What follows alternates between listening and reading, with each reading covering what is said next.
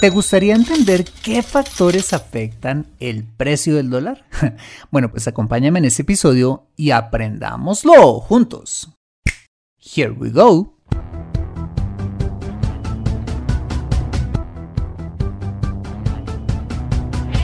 Bienvenido a Consejo Financiero, el podcast de finanzas personales donde aprenderás a manejar inteligentemente tu dinero, salir de deudas, tomar buenas decisiones financieras y alcanzar una prosperidad sólida y duradera. Consejo Financiero son finanzas personales prácticas para gente como tú que desean transformar su futuro financiero. Bienvenido a bordo.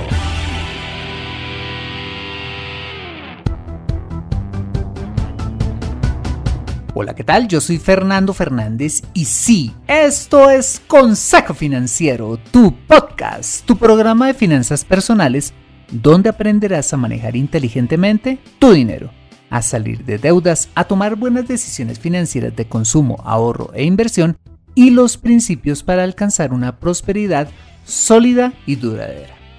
Mira, tener educación financiera es un aspecto esencial para alcanzar tus objetivos de vida. Pues aunque tu profesión o área de conocimiento no sean las finanzas, casi todo lo que hagas en la vida involucrará dinero, por lo que necesitarás saber administrarlo inteligentemente para alcanzar cada una de tus metas financieras. En Consejo Financiero aprenderás precisamente a eso, a administrar inteligentemente tu dinero para alcanzar esos objetivos de vida.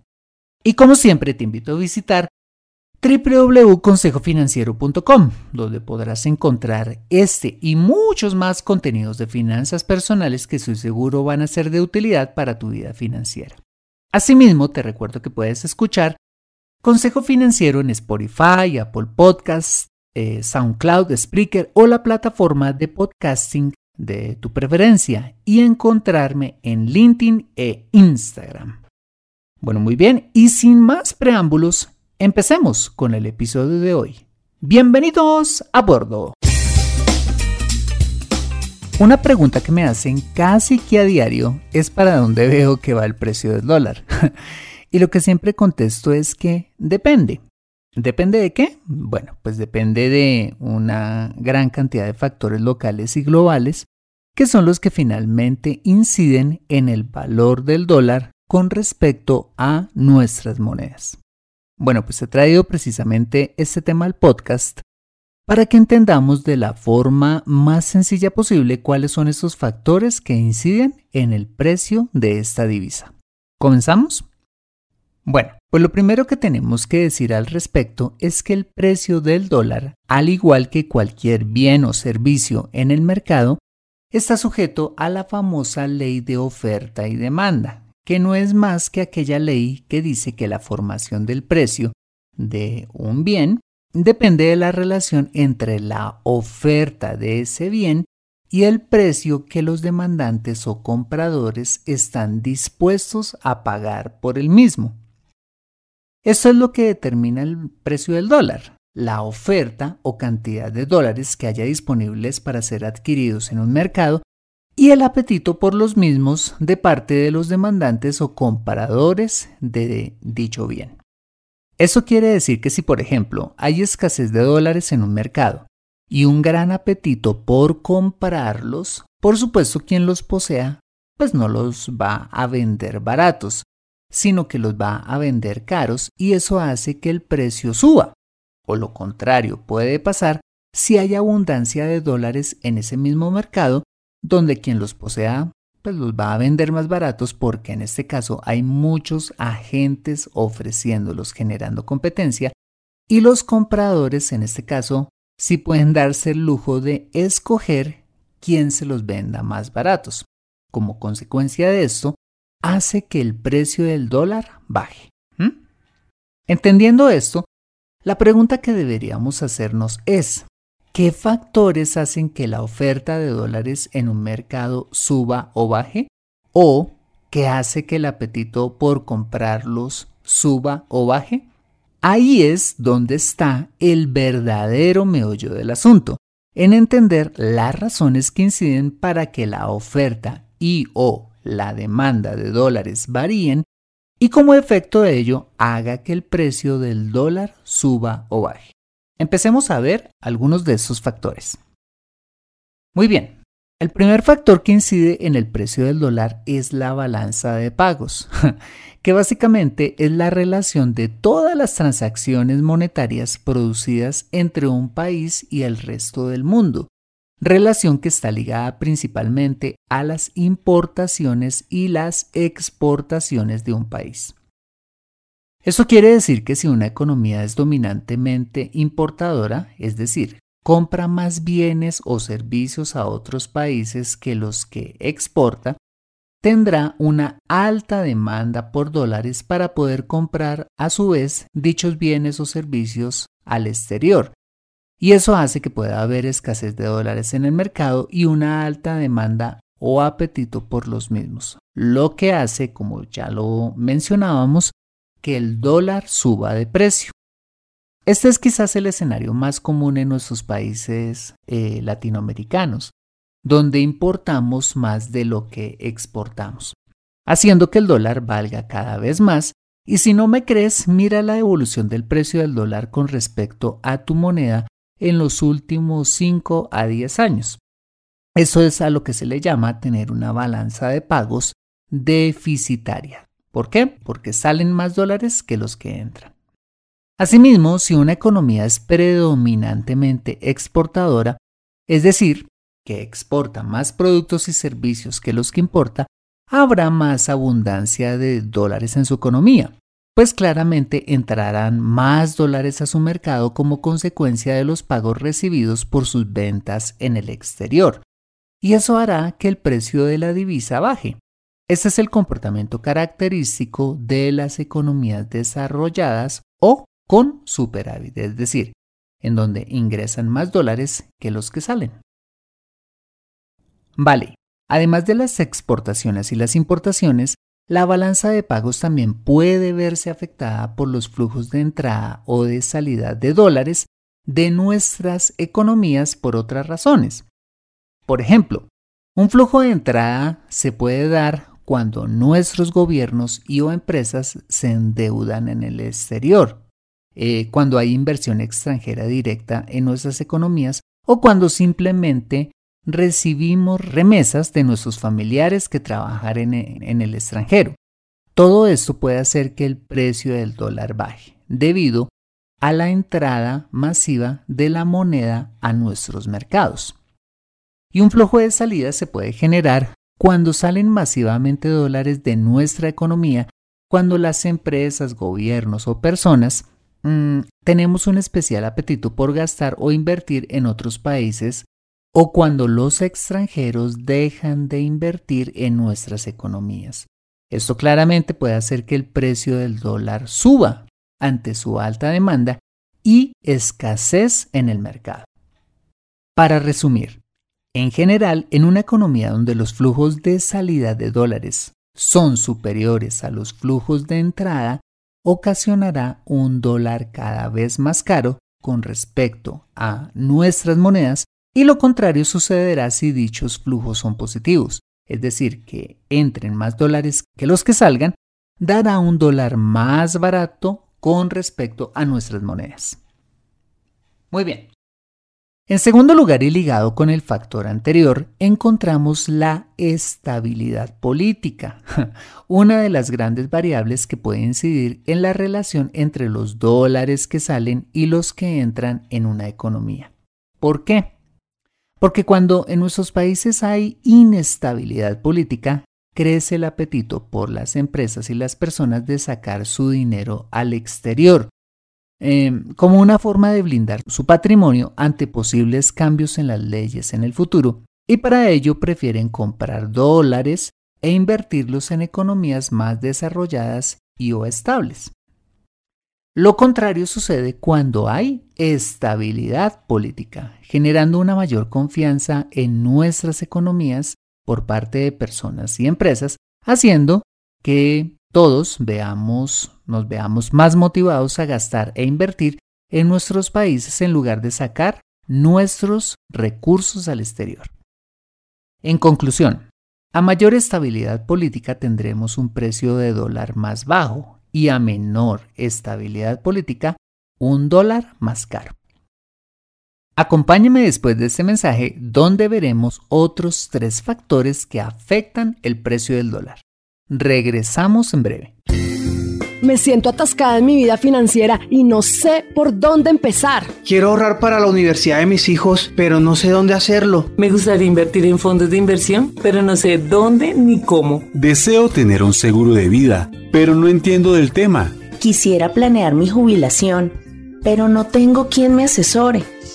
Si vives en Colombia y este es tu caso, no te preocupes, ve a www.consejofinanciero.com slash asesoría guion al medio financiera y solicita la asesoría que requieres en forma personalizada. Consejo Financiero, mejor educación financiera, mejores decisiones.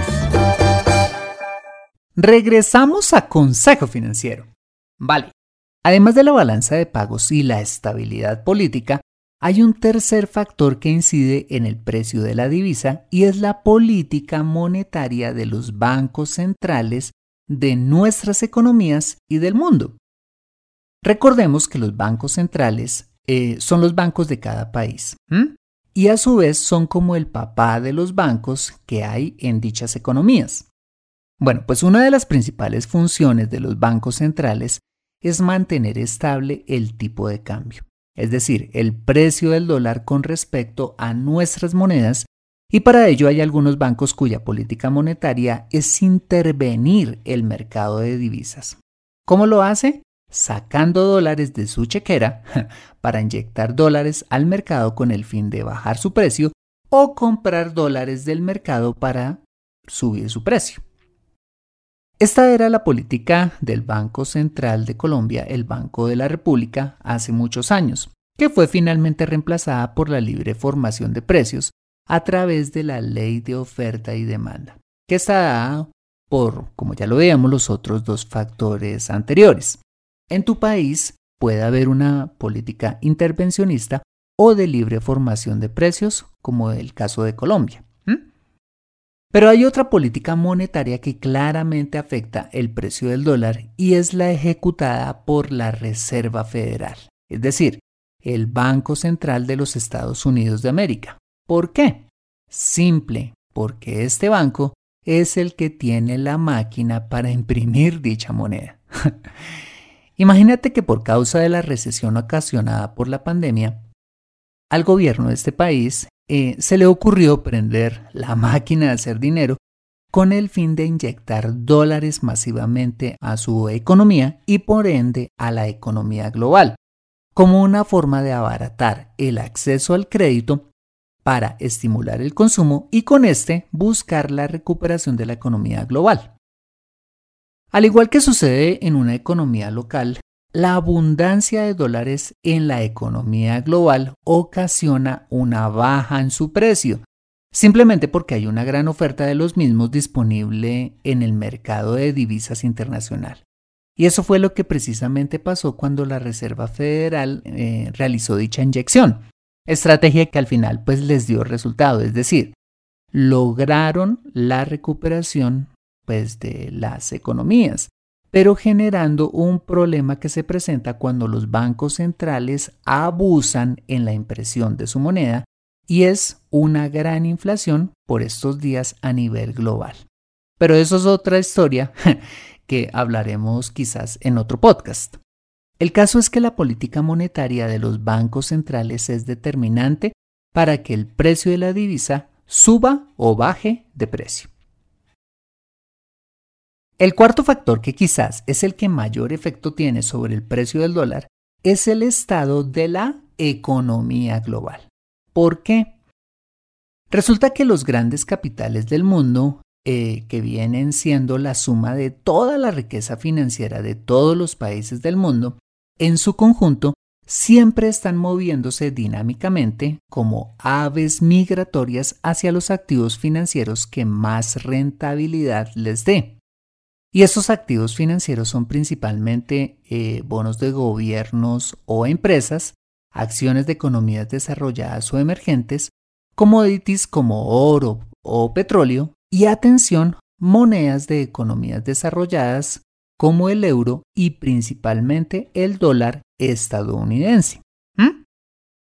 Entonces, cuando la economía global va en crecimiento, o por lo menos hay expectativas que esto ocurra, los grandes capitales migran principalmente hacia la compra de activos financieros como bonos y acciones, que son los que más rentabilidad eh, van a ofrecer, haciendo que estos activos se valoricen y las monedas, en particular el dólar, se deprecien debido pues, al bajo apetito por invertir en esta y en otras monedas. Lo contrario pasa cuando la economía global se encuentra en dificultades, como precisamente en este momento, donde ante un eventual escenario de recesión global e incertidumbre, pues dichos capitales migran hacia activos menos rentables, pero más seguros, como lo son principalmente el oro y el dólar. Apetito o demanda que hace que el dólar, en este caso, suba su precio a nivel internacional. ¿Ves? Por esta razón es que el dólar tiene una relación inversa eh, usualmente con las acciones, es decir, cuando las acciones se valorizan ante una, ante una expectativa de crecimiento económico, el dólar se desvaloriza. Y cuando las acciones se desvalorizan ante un escenario de incertidumbre, el dólar se aprecia debido al mayor apetito por la compra de este activo. Y finalmente, el quinto factor que incide en el precio del dólar, que casi siempre afecta eh, la economía global, es la geopolítica o en otras palabras la estabilidad política a nivel internacional. Cuando hay ruido político en el planeta, como por ejemplo amenazas de guerras o guerras como las que hay hoy entre Rusia y Ucrania, eh, conflictos entre Medio Oriente y Occidente, eh, guerras comerciales entre economías desarrolladas como la de China y Estados Unidos o manipulación del precio del petróleo por parte de los principales países productores de este bien, entre muchos otros eventos, hace que haya incertidumbre y el dólar suba de precio, ante el temor de que estas decisiones de orden político puedan afectar la economía global, haciendo que los grandes capitales migren eh, una vez más, hacia activos más seguros como el dólar. Y lo contrario puede pasar cuando hay paz, buenas relaciones comerciales entre los países y en general consenso en todos los aspectos de la política global, haciendo que el precio del dólar baje y que haya crecimiento económico en el mundo. Este es el escenario ideal, pero no siempre se da. Bueno, muy bien, estos fueron los cinco factores que afectan o que pueden afectar el precio del dólar, entre muchos otros, que te pueden servir como elementos de juicio para entender el porqué del comportamiento de esta divisa y entiendas por qué su precio depende de múltiples factores. A propósito, si quieres saber cómo aprovechar las fluctuaciones del dólar a tu favor, te invito a escuchar el episodio número 222 de este podcast, donde te explico en detalle qué puedes hacer cuando baje o suba el dólar en tu país. Para ir terminando, pienso que conocer un poco de diferentes temas es útil para el éxito personal y financiero, pues nos lleva a estar varios pasos más adelantados que la persona promedio y créeme, estar adelantado en lo que sea va a ser siempre una diferencia competitiva a nuestro favor. Hace muchos años, por allá en la época feudal, tener muchas tierras era sinónimo de poder. Hoy en día eso ha cambiado y el poder está hoy en día en tener conocimiento. Y si no me crees, mira a países como Corea del Sur o Japón, quienes con muy poquito territorio han construido economías ubicadas hoy en día entre las más grandes y prósperas del mundo. De la misma manera, y como individuos, debemos también llenarnos de conocimiento valioso, como lo han hecho estas sociedades, conocimiento que a la larga es el que nos va a dar ese poder, como lo es entender, entre muchas otras cosas, cómo funciona la economía y a partir de ello tomar buenas decisiones financieras. ¿Preparado entonces para adquirir este poder? Mantente actualizado en Consejo Financiero. Bueno, muy bien, este ha sido el episodio número 245 de Consejo Financiero. Si te ha gustado este episodio, házmelo saber con una valiosísima reseña en la plataforma donde me escuches.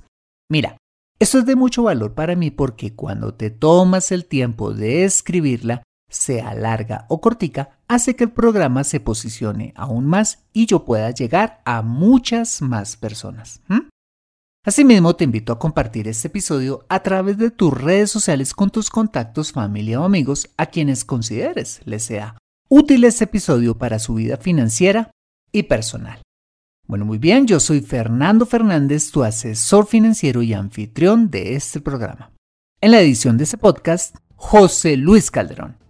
Muchas gracias por compartir tu tiempo conmigo en la peluquería, haciendo parapente, haciendo el desayuno o donde quiera que estés y recuerda.